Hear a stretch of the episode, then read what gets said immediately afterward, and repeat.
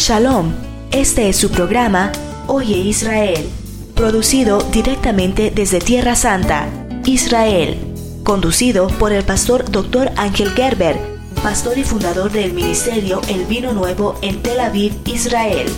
En los próximos minutos, usted recibirá fortaleza del cielo, palabra de Dios, conocerá más sobre Israel, la tierra de la Biblia y sobre su pueblo. El Ministerio El Vino Nuevo es una obra de fe en medio de los tiempos, predicando del Mesías Yeshua a judíos y gentiles. Con ustedes, el siervo de Adonai, Pastor Ángel Gerber.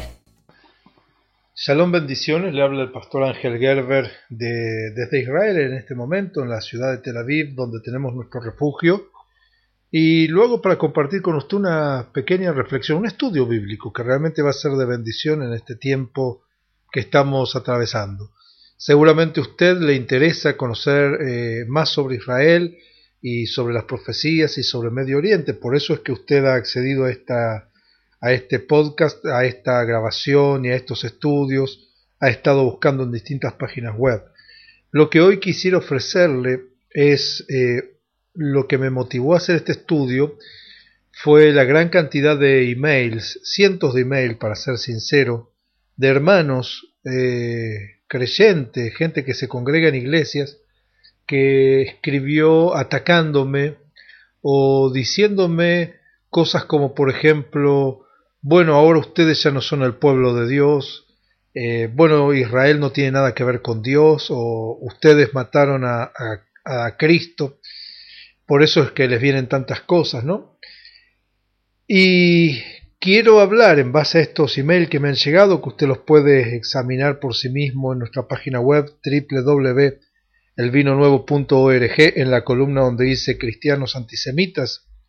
Y quiero hablarle acerca de este antisemitismo que está dentro de las iglesias. Yo me puse a pensar mucho realmente qué es lo que está pasando.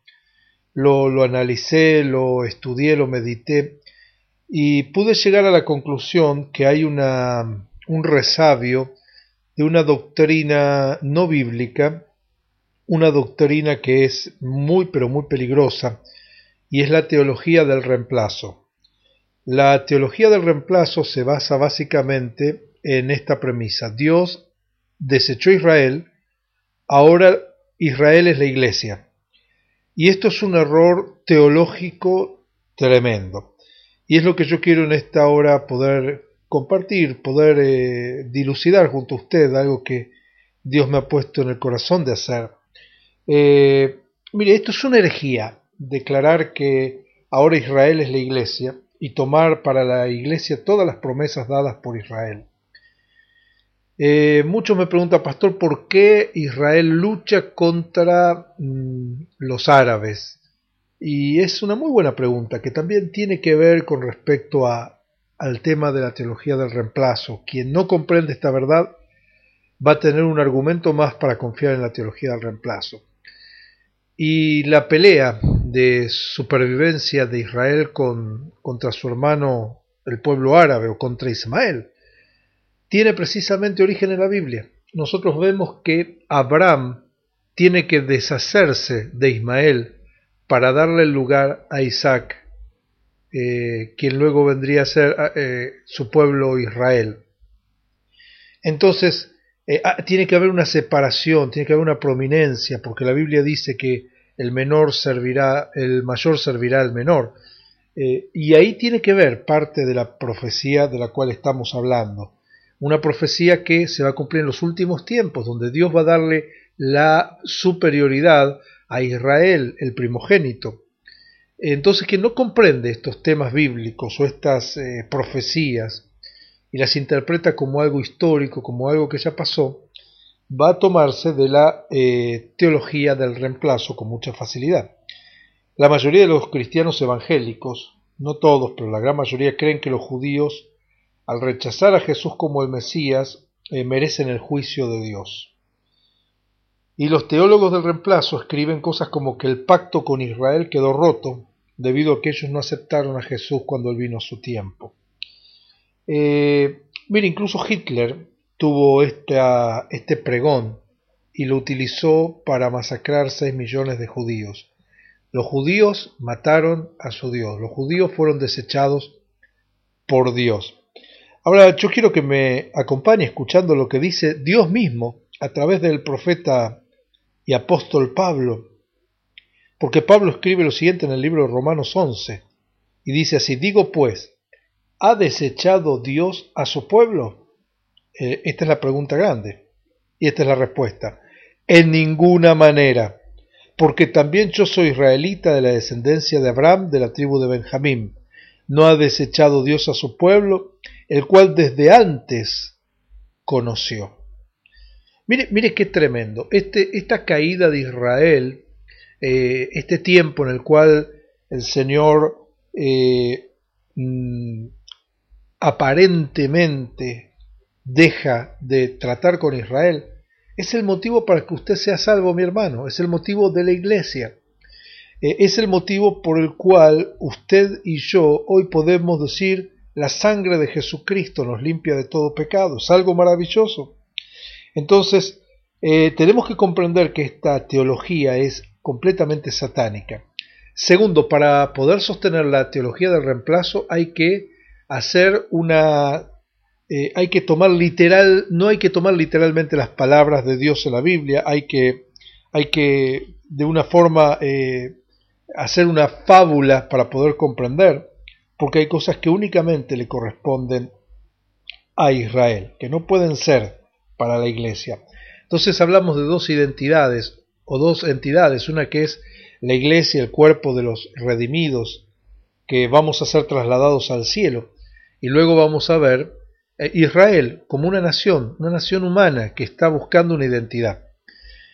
Y este principio lo podemos ver en una profecía que está en la Biblia, en Génesis, cuando Dios le habla a Abraham y le dice a Abraham, sal de tu tienda y el patriarca Abraham sale de su tienda y el Señor le dice, mira las estrellas, dime si las puedes contar. Eh, y luego le dice, mira la arena del mar. Y el Señor le promete a Abraham y le dice, Abraham, tu descendencia va a ser como las estrellas de los cielos y como la arena del mar. Y en esta profecía nosotros podemos ver que nos habla de dos, de dos eh, elementos completamente distintos. Uno que es las estrellas de los cielos y la otra que es la arena del mar. Ahora mire qué, distinto, porque uno es algo celestial y lo otro es bien terrenal. Las estrellas son, están en los cielos y la arena está en la tierra.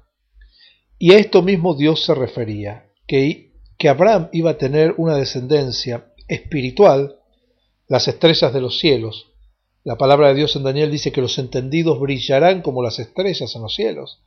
Significa que usted y yo somos la herencia de las estrellas, seres elevados, seres que brillamos, no por luz propia, sino por el, reflejo de la gloria de Dios.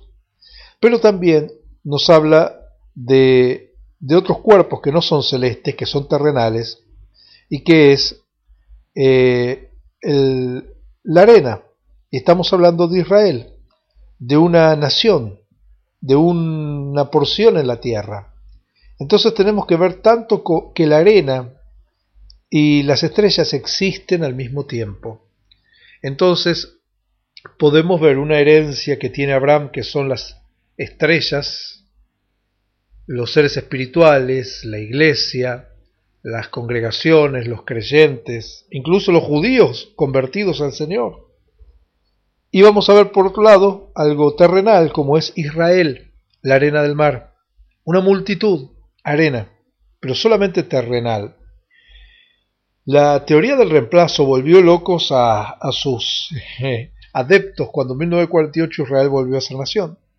Ya no pueden seguir manteniendo esta postura. Entonces, el plan B para salvar esta postura es decir, no, no, no, no, no, este Israel no es el Israel de la Biblia.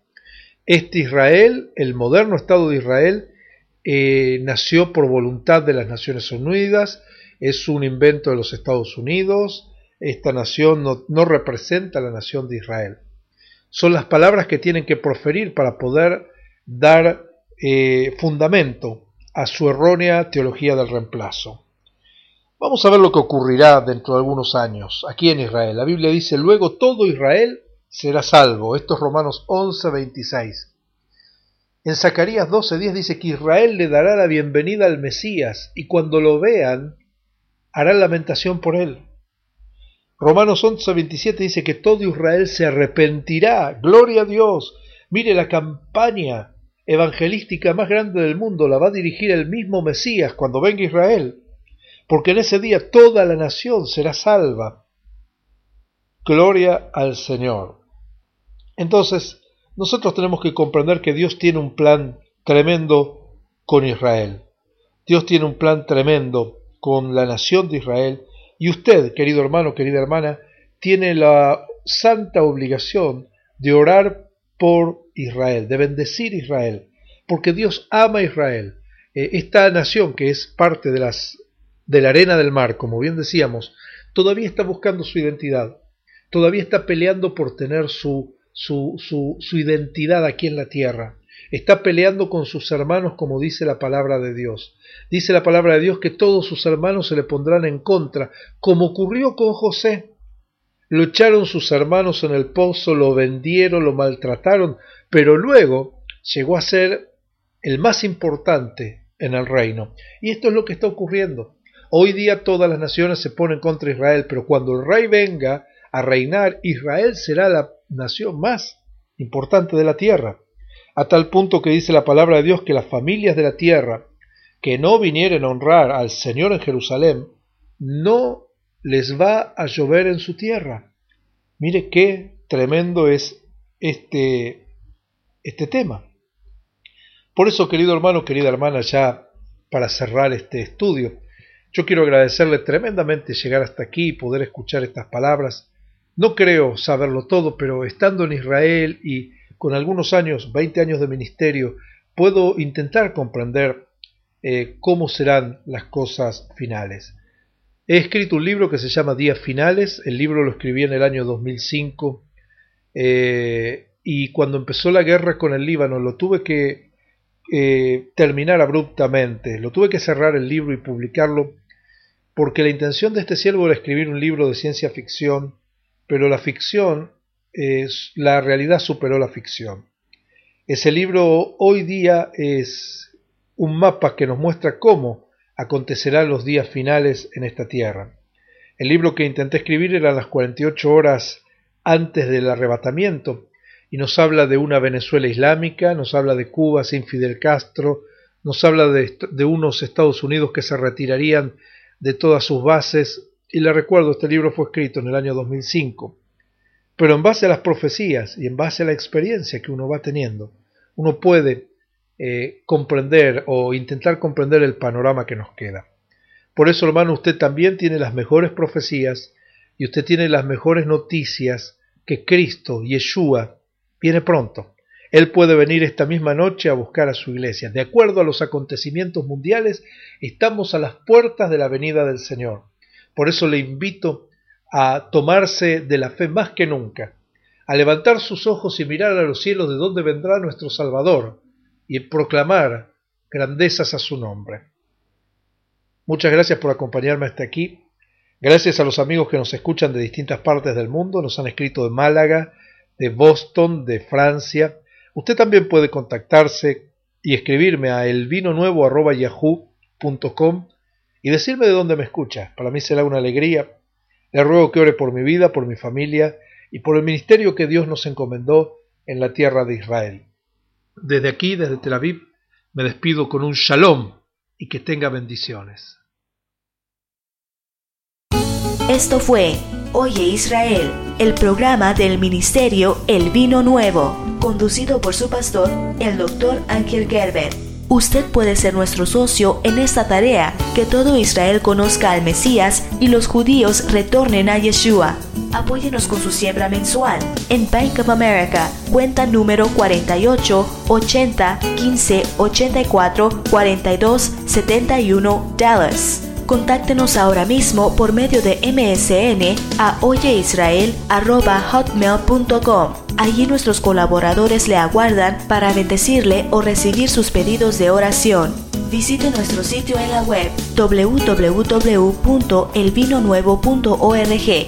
Allí encontrará estudios, prédicas y enseñanzas que enriquecerán su vida. Y no olvide, escríbanos a P.O. 896 Kiryat Gat, código postal 82010, Israel